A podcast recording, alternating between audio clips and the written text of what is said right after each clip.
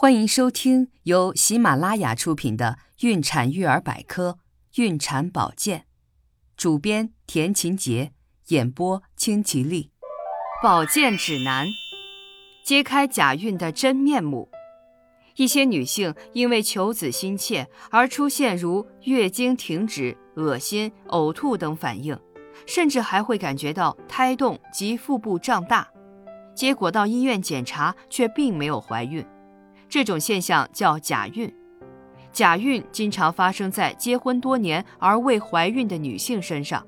她们总希望自己能有个活泼可爱的宝宝，看到别人抱宝宝总是朝思暮想。这样一来，大脑皮层就会形成强烈的盼子兴奋炉，使下丘脑及垂体的功能紊乱，导致月经停止。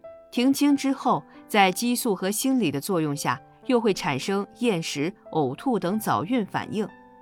假孕经过简单的血或尿液检查就能识别，但在确诊为假孕以前，必须认真排除宫内孕和宫外孕的可能，同时还应鉴别盆腔肿瘤或精神疾病，然后耐心细致地进行心理治疗，并适时地给予人工周期治疗，以调整其月经周期。假孕。究其原因是盼子心切，所以想要怀孕的女性应该转移注意力，放下思想包袱，心态平和放松，有规律的生活，定期到医院进行检查。如果婚后未避孕，满一年仍未怀孕，这时夫妻双方都应该到医院做全面系统的检查，找出不孕的原因，并进行相应治疗。别把怀孕当感冒。怀孕一个月时，一些准妈妈会出现体温略微升高、头痛、精神疲惫、脸色发黄等怀孕征兆。但初次怀孕的准妈妈会常常错把这些症状当成感冒来治疗，如吃药打针，对脆弱的胎宝宝伤害会很大。准妈妈在开始备孕后，应该时刻提醒自己有可能怀孕了，需要用药的时候都要想到这个问题。虽然有些早孕症状与感冒症状相似，但并不难辨别。首先，怀孕后的第一症状是停经，而感冒通常不会影响月经的来潮。其次，可以通过测定体温来区别感冒与怀孕的症状。怀孕后，基础体温会有所升高，一般基础体温会升高零点五摄氏度左右，不会到发热的程度。只有当体温达到三十八度五以上，才说明可能是感冒引起发烧了。另外，感冒除了发热症状外，还会出现流鼻涕、咳嗽等症状，而怀孕一般不会出现这些症状。孕产小护士将怀孕征兆错当感冒，吃了感冒药，宝宝还能要吗？吃药也不一定就会造成胎宝宝畸形。这与感冒药的成分、剂量和服用的时间等都有一定的关系，可以去咨询医生。如果吃的剂量较小、时间较短、药性也较温和，可以跟踪一下胎宝宝的发育情况，再决定去留。为保险起见，备孕女性有感冒症状时，要把自己当孕妇来看待哦。怀孕征兆早知道。怀孕除了表现出类似感冒的症状，还有一些特别的身体变化，如一停经。停经是怀孕的第一信号，如果月经推迟超过十天，就有可能怀孕了。二乳房不适，乳房有刺痛、膨胀和瘙痒感，这是怀孕早期的生理现象。此外，还会有乳晕颜色变深、乳房皮下静脉明显。乳头明显突出等变化。三、恶心、呕吐，大部分怀孕初期的准妈妈都会时常有恶心、呕吐的感觉，尤其是在清晨。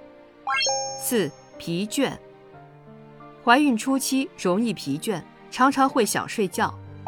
五、尿频，总是想上厕所，总觉得尿不干净。六、饥饿。很多准妈妈从怀孕开始总感觉饥饿，这种饥饿感和以前空腹的感觉有所不同。有些准妈妈表现为本来喜欢吃的东西不爱吃了，或本来不喜欢吃的东西变得特别爱吃。早孕试纸百分百准确吗？虽然早孕试纸号称具有百分之九十九的准确率，但早孕试纸的准确率差异很大，在百分之五十到百分之九十八不等。所以准妈妈不可过分轻信自测结果。那么，为什么会有如此大的差异呢？这是因为女性在家里做怀孕自我测试，没有任何外界指导，一般测试结果只能达到百分之五十到百分之七十五的准确率。如果在化验室中当着医生做测试，医生能确保试纸正常，女性能够不折不扣地根据说明正确使用试纸，测试准确率就有可能接近百分之一百。所以，女性在停经的时候，确诊是否怀孕的最佳办法是去医院检查。如何缓解孕吐？孕吐一般在怀孕四到八周开始，八到十周反应最严重，到十二周以后开始减轻。那么，准妈妈该如何科学缓解孕吐呢？一、缓解孕吐要放松身心。以从容的心态度过这一阶段，解除紧张、焦虑的不良情绪，注意休息，保证充足的睡眠。二、注意饮食，宜选择清淡、易消化的食物，少吃多餐，经常变换花样，促进食欲。可以将一日三餐改为每天五到六餐，每次少吃一点，或每隔两到三个小时就吃点东西。准妈妈不要因为怕吐就不吃或少吃，实际上应该越吐越吃。孕吐经常出现在清晨，经过一夜的消化吸收，早上的时候胃酸较多，灼热感强烈，引起孕吐。再就是血糖降低也会引起恶心呕吐。可以说孕吐是由于饥饿引起的，这就要求准妈妈吃东西来抑制孕吐。准妈妈可以在睡觉前。在床边柜子上放一杯水、一包饼干，夜里饿醒了可以吃一点儿。临睡前稍吃一点苏打饼干之类的点心，或喝杯温牛奶，可以缓解第二天起床时因空腹产生的恶心。三，可以在医生的指导下服用维生素 B 六，对缓解孕吐有一定的帮助。四。如果孕吐严重无法进食，应及时去医院诊治。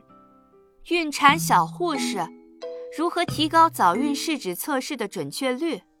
不要使用过期的试纸，仔细阅读试纸使用说明，并且小心谨慎地按照说明去做。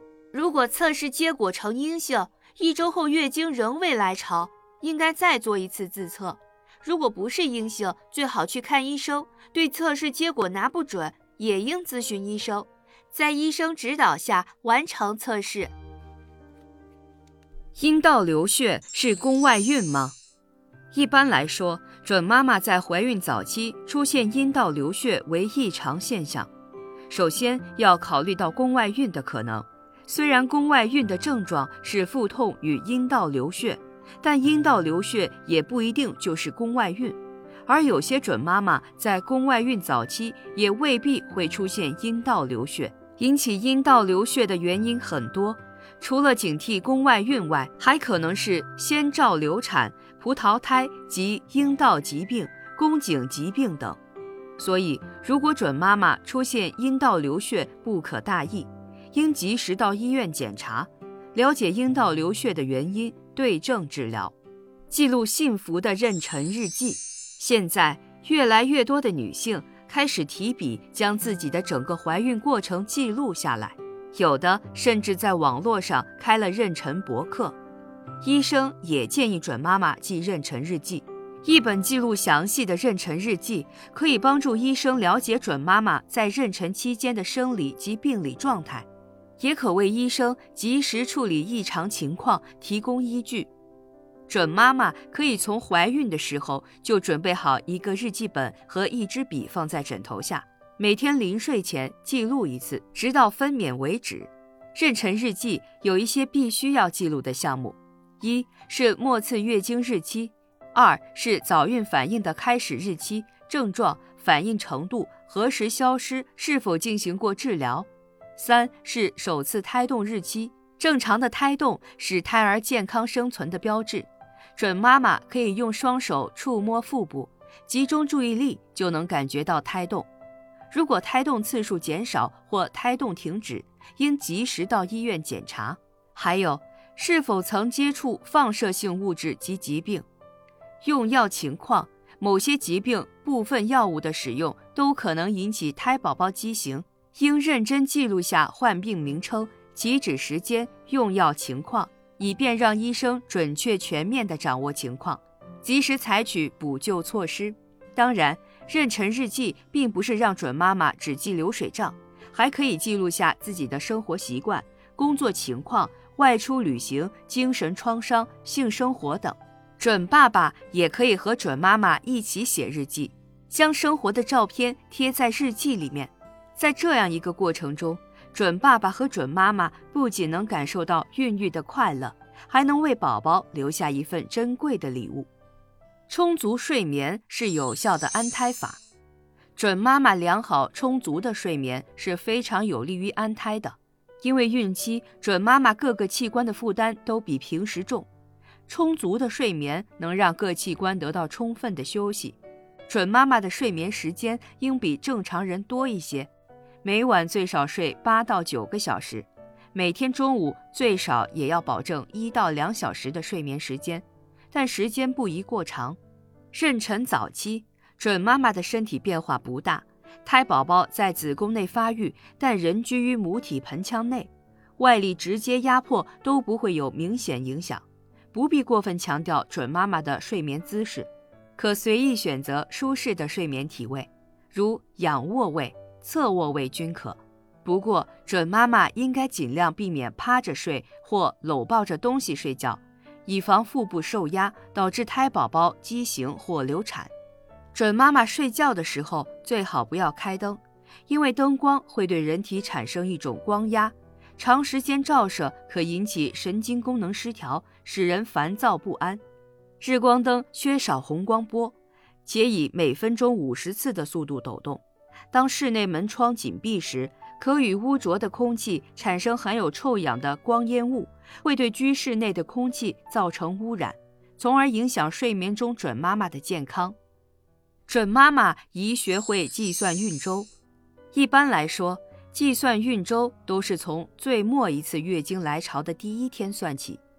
从末次月经的第一天开始，整个孕期一共二百八十天。每七天为一个孕周，一共四十个孕周；每四个孕周为一个孕月，一共十个孕月。怀孕前三个月，即一到十二周，称为孕早期；怀孕四到七个月，即十三到二十七周，称为孕中期；怀孕八到十个月，即二十八到四十周，称为孕晚期。准妈妈会有疑问。认为不可能是来月经那天怀孕的，对，通常啊，怀孕要在月经后的十四天左右，在这里就有一个受精龄的问题，受精龄是从受精那天起，即二百八十减去十四，共二百六十六天，三十八个孕周。由于末次月经的第一天比较好记，所以医生计算孕周的时候，通常从末次月经开始计算。对月经不准的准妈妈，胎龄一般和实际停经时间不一样，需要结合 B 超检查，发现怀孕的时间、早孕反应的时间、胎动的时间等指标进行科学推断。孕早期尽量避免性生活，怀孕前三个月应该尽量避免性生活，因为孕早期准妈妈的内分泌功能发生变化，而胎宝宝还处于发育阶段。特别是胎盘和准妈妈子宫壁的连接，在这个时候还不够紧密。如果进行性生活，很可能因为动作不当或过度兴奋，使子宫收缩，导致阴道流血，甚至造成流产。亲爱的听众朋友，如果您对孕产保健知识感兴趣的话，请点击上方订阅按钮，方便查看每日更新。